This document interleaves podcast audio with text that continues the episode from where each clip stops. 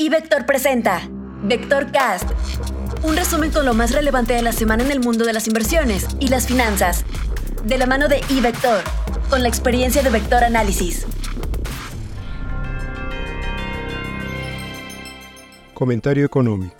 El sorpresivo incremento de las tasas de interés que llevaron a cabo la semana pasada los bancos centrales de Inglaterra y de Noruega se suba a los de la semana anterior del Banco de Canadá y de Australia y muestra que estaban equivocados en sus diagnósticos de la inflación. Ahora tratan de corregir, por lo que provocará una recesión. Comentario internacional. Esta semana, el Chair Powell se presentó frente al Congreso señaló que si la economía evoluciona como se espera, lo más probable es que haya dos incrementos más a la tasa de interés y que la regulación bancaria reconocerá el tamaño y riesgo de cada una de las instituciones. En el Reino Unido, Luego de un reporte inflacionario desfavorable, el Banco de Inglaterra decidió alzar su tasa de interés en 50 puntos base, cuando se esperaba un incremento de 25 puntos base. El Banco de Noruega también alzó en 50 frente a los 25 esperados, mientras que el Banco de Suiza elevó su tasa en 25 puntos base y el Banco de Brasil mantuvo su tasa de interés sin cambio, tal como se esperaba. Además, los PMI de países avanzados muestran una moderación en la actividad, con una notable contracción en la actividad manufacturera, especialmente en Alemania, donde el índice bajó a 41. Esta semana se publica el reporte flash de inflación en la eurozona. Se espera que la inflación general se modere de 6.1% en mayo a 5.6% año a año en junio, pero que el core se acelere de 5.3% a 5.5%. En Estados Unidos sería importante la publicación del PCE. Se espera que el gasto en consumo personal haya crecido en 0.2% mes a mes, moderándose respecto al mes anterior, pero aún dando señales de fuerza. Por lo que se refiere a la economía mexicana, esta semana se da a conocer el dato de crecimiento económico para el mes de abril. De manera puntual, esperamos que el IGAE haya registrado un crecimiento de 2% anual, con un avance de 0.4% mensual una vez ajustando por efectos estacionales. Respecto al observado en los meses anteriores, el IGAE se habría desacelerado. También se dan a conocer datos de la balanza comercial para el mes de mayo, en la cual esperamos un déficit ante caída tanto en las exportaciones como en las importaciones totales, la tasa de desempleo para el mes de mayo y el balance público para el mismo mes.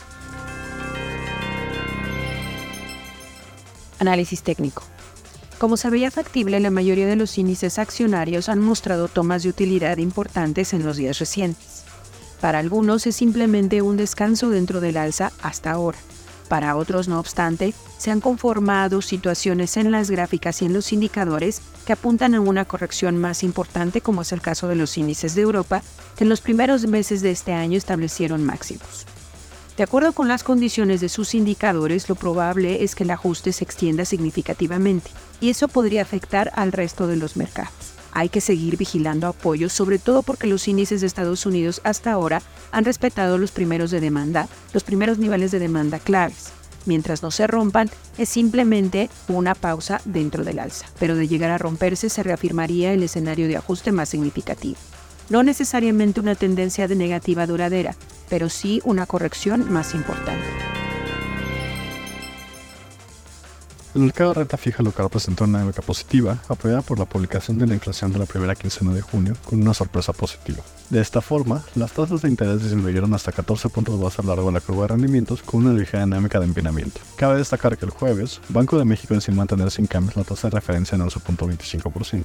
El comunicado presentó pocos cambios con respecto al comunicado de la decisión anterior, y no tuvo un impacto significativo en los instrumentos de mercado. Así, la expectativa de política monetaria implícita en los instrumentos de mercado incorporan una tasa terminal en el ciclo de recortes de alrededor de 7%. Para la próxima semana, en México, los participantes del mercado se mantendrán atentos a la publicación del índice de actividad económica del IGAI y a la tasa de desempleo, mientras que en Estados Unidos se dará a conocer cifras de consumo, empleo y de vivienda, así como el índice de confianza del consumidor y el dato final del PIB del primer trimestre del año. Para el tipo de cambio, el peso mexicano presentó una dinámica negativa en un contexto de fortaleza del dólar. De esta forma, la divisa nacional fue la tercera divisa de mejor desempeño del bloque de divisas latinoamericanas, por detrás del real brasileño y del sol peruano. Cabe destacar que la operación del tipo de cambio permanece en un rango relativamente acotado ante la falta de catalizadores locales y cierta karma en términos de noticias externas.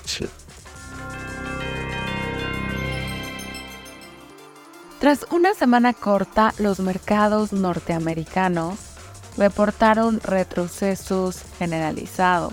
Con esto, el índice tecnológico Nasdaq interrumpió su racha positiva de 8 semanas consecutivas de ganancias, al igual que el índice Standard Poor's 500, el cual presentó una toma de utilidades tras 5 semanas consecutivas de avances. En particular, el sentimiento en los mercados se deterioró fuertemente tras la comparecencia semestral sobre política monetaria de Jerome Powell frente al Comité de Servicios Financieros de la Casa de Representantes y el Comité Bancario del Senado estadounidense. En particular, sobresalen los comentarios en torno, aunque aún se pudiera elevar hasta en dos ocasiones más, la tasa de interés de referencia, viendo que la pausa monetaria de la reunión pasada fue más bien como una ventana para tomar aire y ganar enfoque para después continuar con el ciclo de alzas de las tasas de interés. Estos comentarios se unen a una tendencia muchísimo más hawkish por parte de la mayoría de los bancos centrales de países avanzados. Para esta semana, la atención se concentra principalmente en la reunión que tendrán los líderes de la Fed, el Banco Central Europeo, el Banco de Inglaterra y el Banco de Japón en Portugal el próximo miércoles 28 de junio. Adicionalmente, se espera que se den a conocer varios datos económicos y tampoco habría que pasar por alto que la temporada de reportes corporativos del segundo trimestre en Estados Unidos ya está aquí. Se espera que emisoras como Carnival, Walgreens, General Mills, Micron Technology, McCormick, Paychex, Nike y Constellation Brands presenten sus resultados financieros informó para Vectorcast Rodolfo Navarrete, Alejandro Arellano, Luis Adrián Muñiz, Georgina Muñiz y Gerardo Ceballos, quienes forman parte de nuestro equipo de Vector Análisis.